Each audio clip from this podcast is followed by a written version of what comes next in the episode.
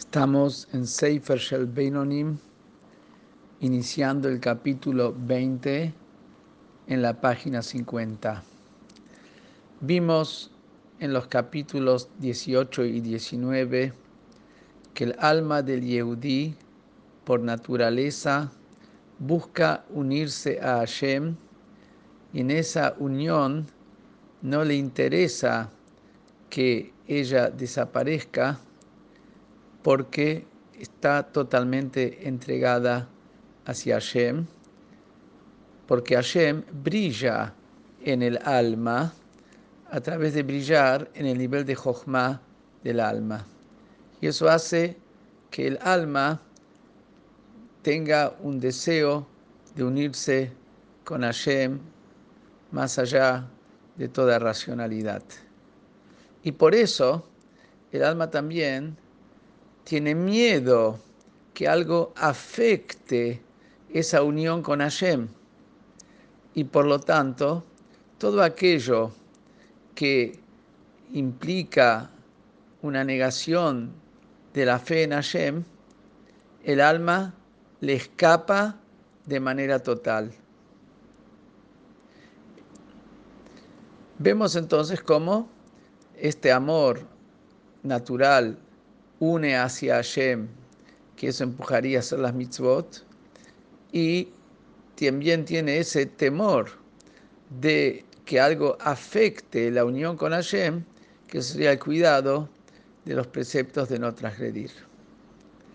Pero esto es solamente cuando estamos hablando de lo que afecta la fe en Hashem, como vimos en el capítulo 19. Ahí toca el nervio de la emuná, y ahí lo lleva a entregarse, a despertarse y entregarse totalmente a Hashem. Pero ¿qué pasa con comer kasher, ponerte filim, darse de acá? Cosas que no tienen que ver específicamente con la fe en, la, en Hashem. Y esto lo que voy a empezar a explicar a partir del capítulo 20, que entendiendo el verdadero concepto de fe en Hashem y unidad de Hashem, vamos a entender por qué cada mitzvah afecta la unidad de Hashem y cada pecado de alguna manera atenta contra la unidad de Hashem. Y por eso si la persona va a despertar ese amor natural por apegarse a Hashem, que incluye automáticamente el, miedo de cualquier cosa que pueda interferir en ese apego con Hashem, va a poder cumplir con todo su sentimiento todos los preceptos de la Torah. Pero para eso tiene que explicar qué tienen que ver todas las mitzvot con la fe en Hashem. No solamente que la fe en Hashem es la base que él ordenó las mitzvot, sino él cree en Hashem y todo lo demás. Bueno, no es tan religioso, no es tan observante, porque esto es algo que afecta a la fe en Hashem y por eso cuando él tome conciencia, esto va a afectar su esencia, su deseo y su miedo. y es sabido, mudat zot lakol, כי מצוות בזרת עבודה זרה, שהם שני דיברות הראשונים, אנוכי ולא יהיה לך, הם כללות כל התורה כולה. Es sabido que la mitzvah de la fe y la prohibición de la idolatría, o sea, la prohibición de que hay algo fuera de Hashem, la mitzvah de la emuná en Hashem, son los dos primeros mandamientos de los diez mandamientos. Anoji, yo soy, en la mitzvah de tener fe en Dios. Leja, no tengas otros dioses, en la prohibición de idolatría. Estos dos primeros mandamientos abarcan la totalidad de la Torah no solamente que son la base de la Torah, sino abarcan estos mandamientos la totalidad de la Torah.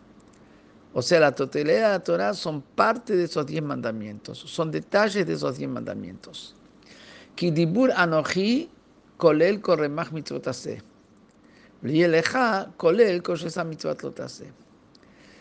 El mandamiento yo soy Dios, que es el mandamiento de la fe, incluye los 248 preceptos de la Torah están incluidos en esos mandamientos. O sea, ese es un mandamiento tenés que tener fe, tenés que, incluye todos los tenés que hacer. El mandamiento segundo que está, la prohibición de algo fuera de Dios, de una idolatría, esta prohibición incluye todas las prohibiciones de la Torah.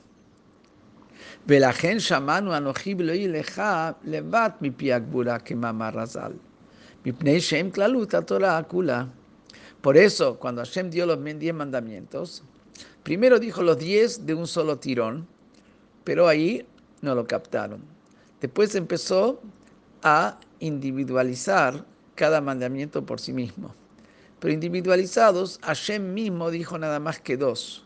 Yo soy Dios tu Dios y no tengas otros dioses. Los otros ocho mandamientos los dijo, los individualizó Moshe Rabbeinu. ¿Por qué escuchamos nada más que los primeros dos y no el resto? Porque los primeros dos abarcan toda la Torah. Y al haber escuchado los primeros dos mandamientos, yo soy Dios tu Dios, no tengas otros dioses, a través de eso escuchamos todos los 613 preceptos de la Torah. Vemos de aquí que los preceptos de la Torah, kashrut, tefilim, tzedakah, respetar a los padres, etc., son parte de, la, de la propia fe en Dios. No lo explicó todavía, pero solamente te puso el postulado. Todos los preceptos son parte de la fe en Dios para explicar bien cómo todos los preceptos son parte de la fe en Dios. ¿Qué tiene que ver eso con kashrut? ¿Qué tiene que ver eso con, con tefilim o con otros preceptos? Puede tener fe y no cumplirlos. Para explicar por qué todos los preceptos están, son parte de la fe en Dios y el incumplir un precepto es atenta a la fe en Dios. Para eso, para eso tenemos que entender primero en qué consiste la fe en la unidad de Dios, el verdadero sentido de la unidad de Dios. Normalmente traducimos nosotros unidad de Dios, que Dios es el único que tiene el poder y el dominio absoluto sobre toda la existencia. No hay otro que tiene poder y dominio sobre la existencia. Esto es un significado de que quiere decir unidad de Dios, que no hay otro Dios fuera de él. Pero el Baal Shem Tov enseña, y en cierta medida está escrito en libros previos también, que quiere decir unidad de Dios. Shenikra Dios es llamado el único. Hay Ejat, que es uno a un 1 le puedes decir un 2 y un 3. Cuando decís único, es exclusivo. Y Hashem no solamente se llama uno, se llama único, umyuhat. Y encontramos que también en el término de jajamim se llama como el que es unificado, está singularizado como un uno.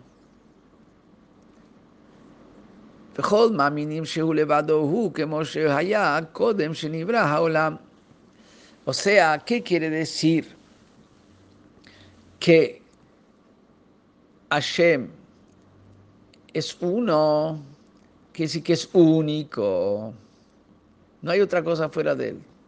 Y todos tienen fe, que él es solo él que Moshe Kodem Shnibra Olam Mamash, exactamente igual como Dios era único y no había nada fuera de él antes que creó al mundo.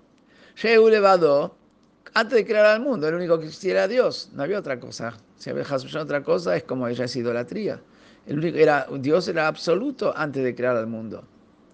Y de la misma manera, Dios sigue siendo el mismo ahora único como era antes de crear el mundo cuando era único, ahora después que creó el mundo sigue siendo el único.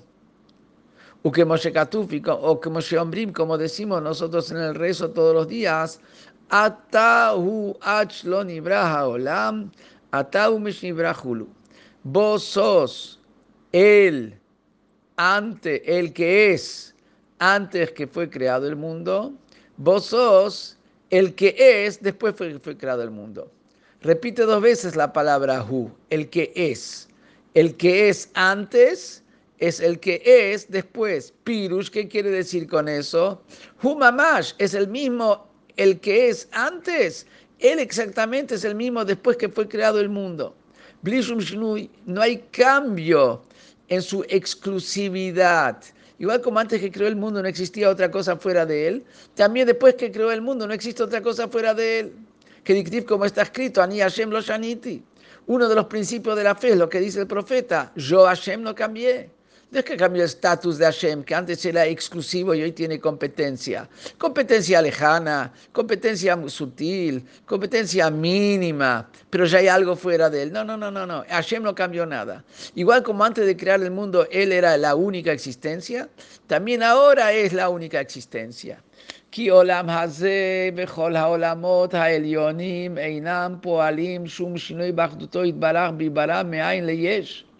Porque este mundo y también así los mundos superiores no causan en Hashem ningún cambio en su unidad a través de que fueron creados algo de la nada. No cambia nada la unidad de Dios, la unicidad de Dios.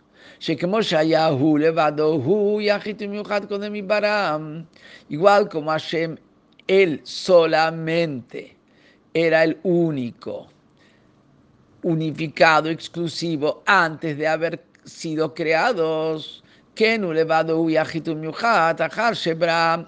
Así Él es el mismo, único, unificado después que los creó. Él sigue siendo el único. ¿Qué quiere decir?